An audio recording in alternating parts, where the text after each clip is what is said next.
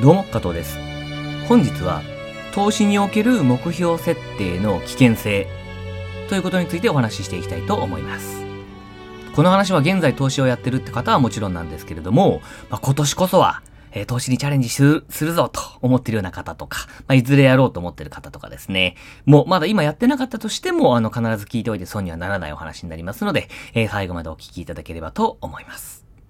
まあ、何事においてもあの目標は決めましょうと。で、数字に落とし込みましょうというような話。まあ、目標設定の重要性っていうことについてはですね、ある程度学ばれてる方であれば、もう重々ご存知のことだとは思うんですけれども、当然投資において目標は設定するのかそもそもしないのかという話で言うのであれば、まあ、やっぱりしちゃいますよね。例えば、うん、毎月このぐらいは稼げるようになりたいなっていう金額で表示する場合もあるし、月利で何パーセントぐらいは出したいな。で、月利何パー出ると年利でこのぐらいになるからとかいう、まあ、利率で表すパターンもあるとは思うんですけれども、まあ、あとは、例えばであればエントリー回数とか、まあ、バイナリーオプションにしろ、FX にしろ、いわゆるポジポジ病なんて言われてるものが、あの、エントリーしたくなっちゃうっていうね、あの、ものがあったりとかするので、まあ、あの、1日のエントリーはなんか2回までにするとか3回までにするとか、なんでもいいんですけれども、まあ、そういったような、金額的な部分でもいいし、行動ですね。アクション的な面でもいいんですけれども、やっぱり目標って決めますよね。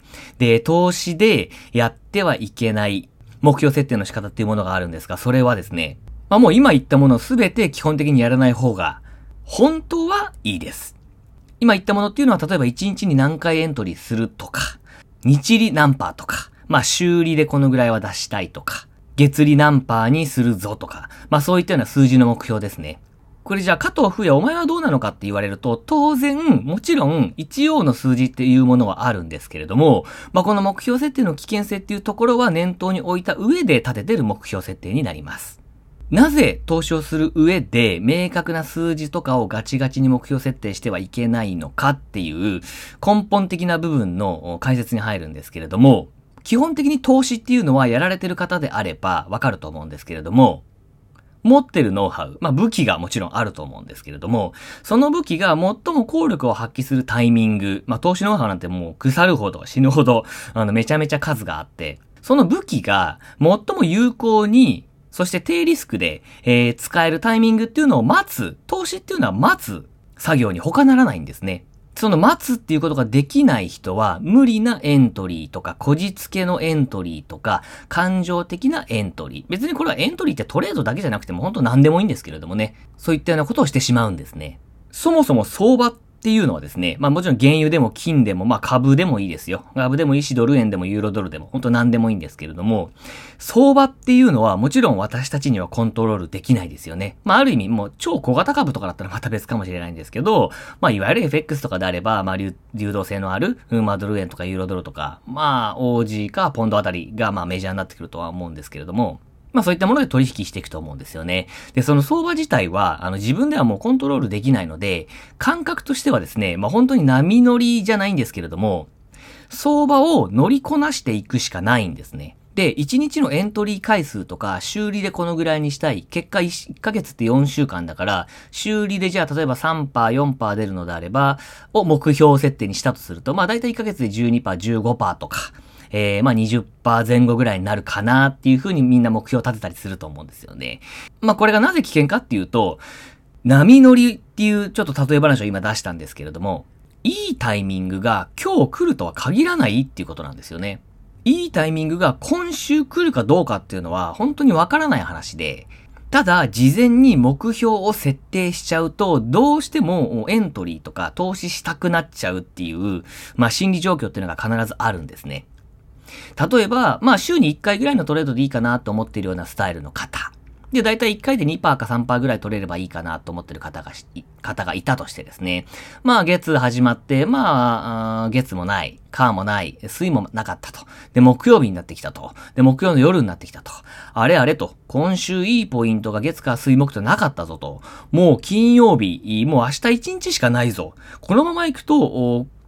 今週トレードできないぞと、取引できないぞと、なってくるような目標設定をすることで、そういったようなプレッシャーというかバイアスがどう考えても発生これしちゃうんですね。相場っていうのは待つ。チャンスだけを取っていくと。そのチャンスだけ取ったとしたって、あの、負けることっていうのはあるので、結局絶対負けない投資ってものはないので、勝ったり負けたり絶対します。投資は絶対負けることっていうのはあるので、その勝ったり負けたりを繰り返しながら、結果、トータルでプラスになったよねっていうことをやっていかないといけないので、負けを受け入れる精神っていうのが非常に大事なんですね。で、負けどころかスルーだったら OK なわけじゃないですか。だからエントリーポイントがなかったこと自体で、まあ、やきもきしてるうちはちょっとまだまだ青いというか、あの、本当にそういう風にはなっちゃいけないんだよっていうのを、まあ、事前に知っといてください。まあ、あ、確かにそうなんだよね。ついつい入っちゃうんだよね。なんていう方もね、まあ、いらっしゃるとは思うんですけれども、やっぱりそこって基本的な部分になるしね、とっても大事な部分だと思います。はい。ではね、えー、今日の話のポイントをまとめると、投資やられてる方、これからやろうと思ってる方、いらっしゃると思うんですけれども、えー、日利とかですね、利益とかエントリーの回数とかですね、そういったものをあまり固く決めてしまうと、チャンスじゃないのにそこに到達しなさそうだから、しばらくエントリーがなかったから、うん、ちょっとルールを甘くして入っちゃおうかなとかってこうなりかねないと。本当にもう投資っていうのはその波、相場を乗りこなしていくだけ。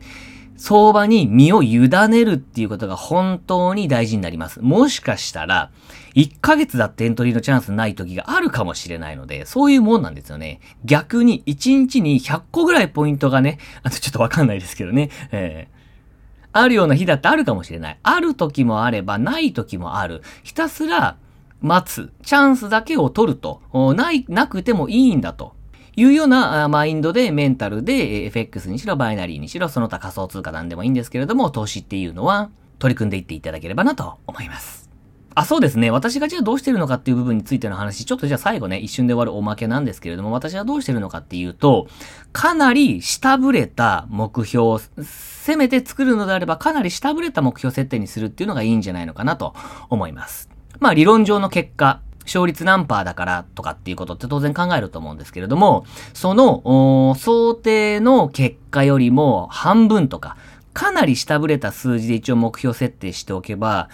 基本は達成できますし、で、万が一、最初に立てたその一番高いというかね、あの目標設定、まあじゃあ今週、週に1回はエントリーしたい方がいたとして、今週エントリーがなさそうだと木曜あたり来たとしても焦ったりしないし、無理に入ったりとかもすることもなくなってくると思うので、